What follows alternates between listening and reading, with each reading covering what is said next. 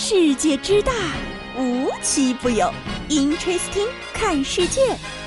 本节目由喜马拉雅青岛独家出品。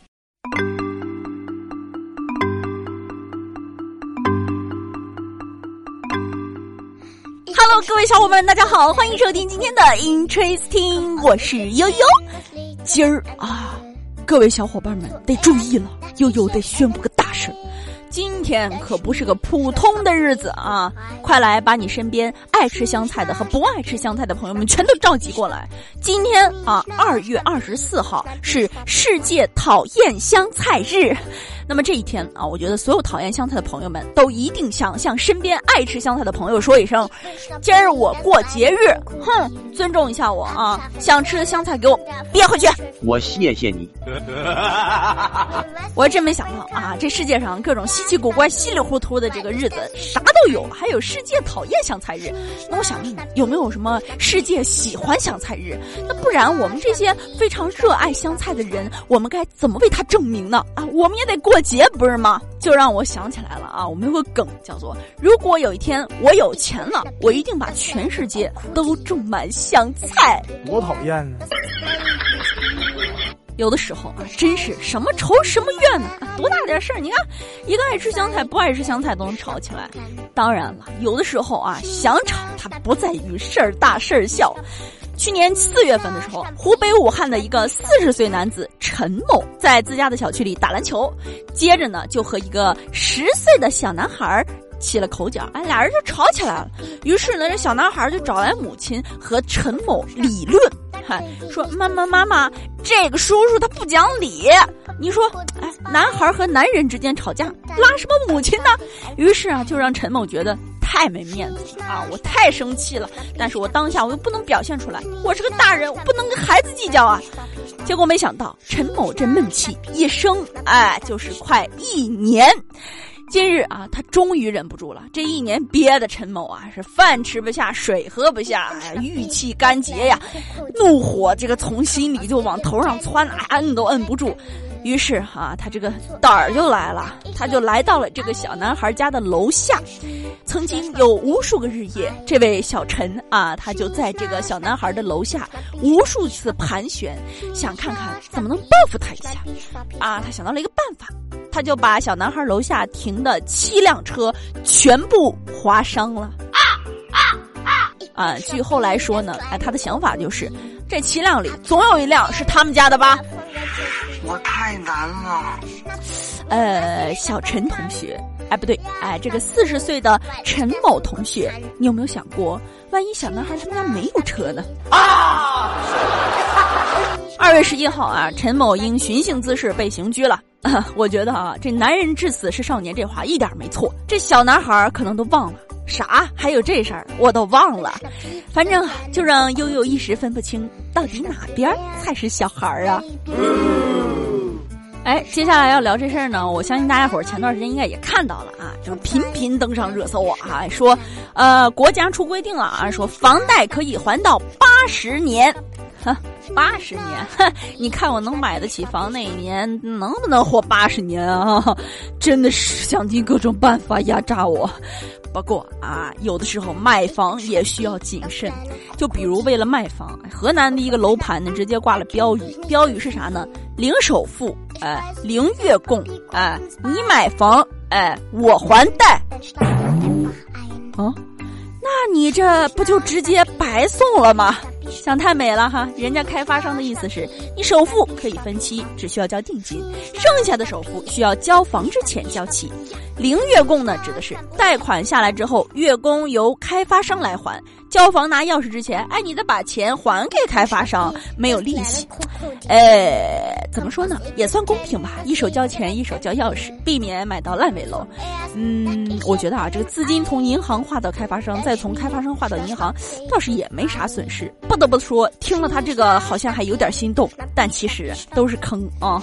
我有的时候就真的在想，照我们这样工作法，什么时候能买得起房？还让我们还八十年房贷？这和前一段时间说的六十五岁退休不是很好的交相辉映吗？哎，说到六十五岁退休了啊，又想起来前两天看到了一个新闻，不知道大家伙记没记得啊？乐视从今年开始呢，已经正式开始实行了四天的工作制。当然，在二二年的六月份，人家英国就已经搞了一场四天工作制的试验，有六十一家英国企业，将近三千名员工参加。过去六月了啊，人家实验组织方公布了结果。从公司的角度来讲，试验期间公司的规模平均增长百分之一点四，较去年同期增长百分之三十五，离职人数降低了百分之五十七啊，员工请病假的天数降低了三分之二。从员工的角度来说，百分之三十九的员工压力变小了，百分之七十一的员工疲倦程度降低了，健康情况能够改善，百分之四十五的员工表示他们能够平衡工作与生活。呃，实验组织者表示很满意。嗯，悠悠也表示很满意。嗯，什么时候实行？谁实行啊？老板，你听到了吗？而且啊，这实验者说了，希望这个数据能够明确表示，更广泛的推行四天工作制的时机已经到来了。听到了吗？到到来啦！四天工作制到到来啦！准备好了吗？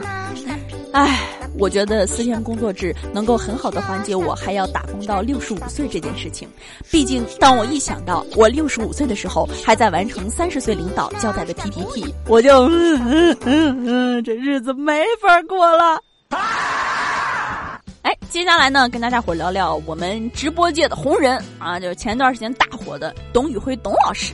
最近啊，网上有一个关于董宇辉董老师的传言，说董宇辉荣获了北京评估人才奖，然后说北京市政府给了他非常多的奖励啊，北京户口、北京车牌、北京孩子家属安排体制内的工作，以及北京的房产一套，呃，还有现金一百万啊。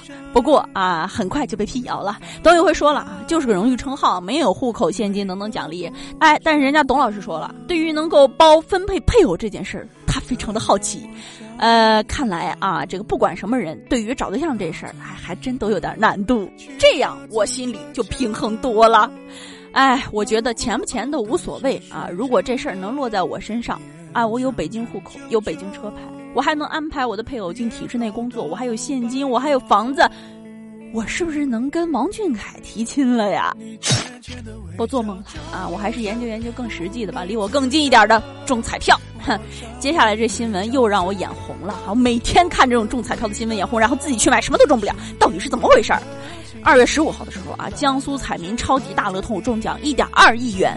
更早一天，二月十四号，一名在西安旅游的女孩花费了三十块中了一千八百万。她自己说我是川渝人，但是啊，四川人、重庆人总觉着怪怪的。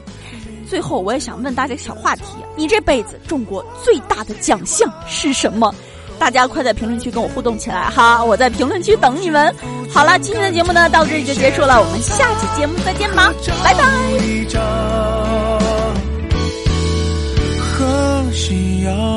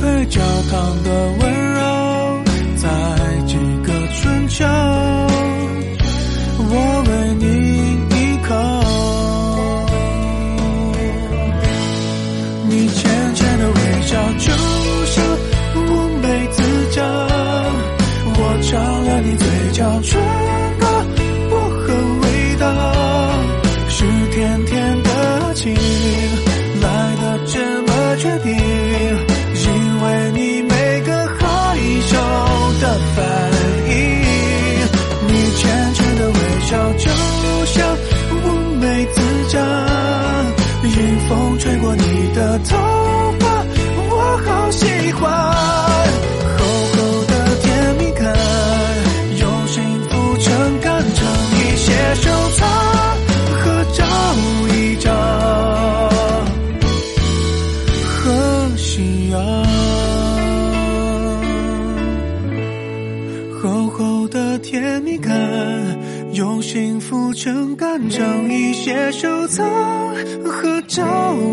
张。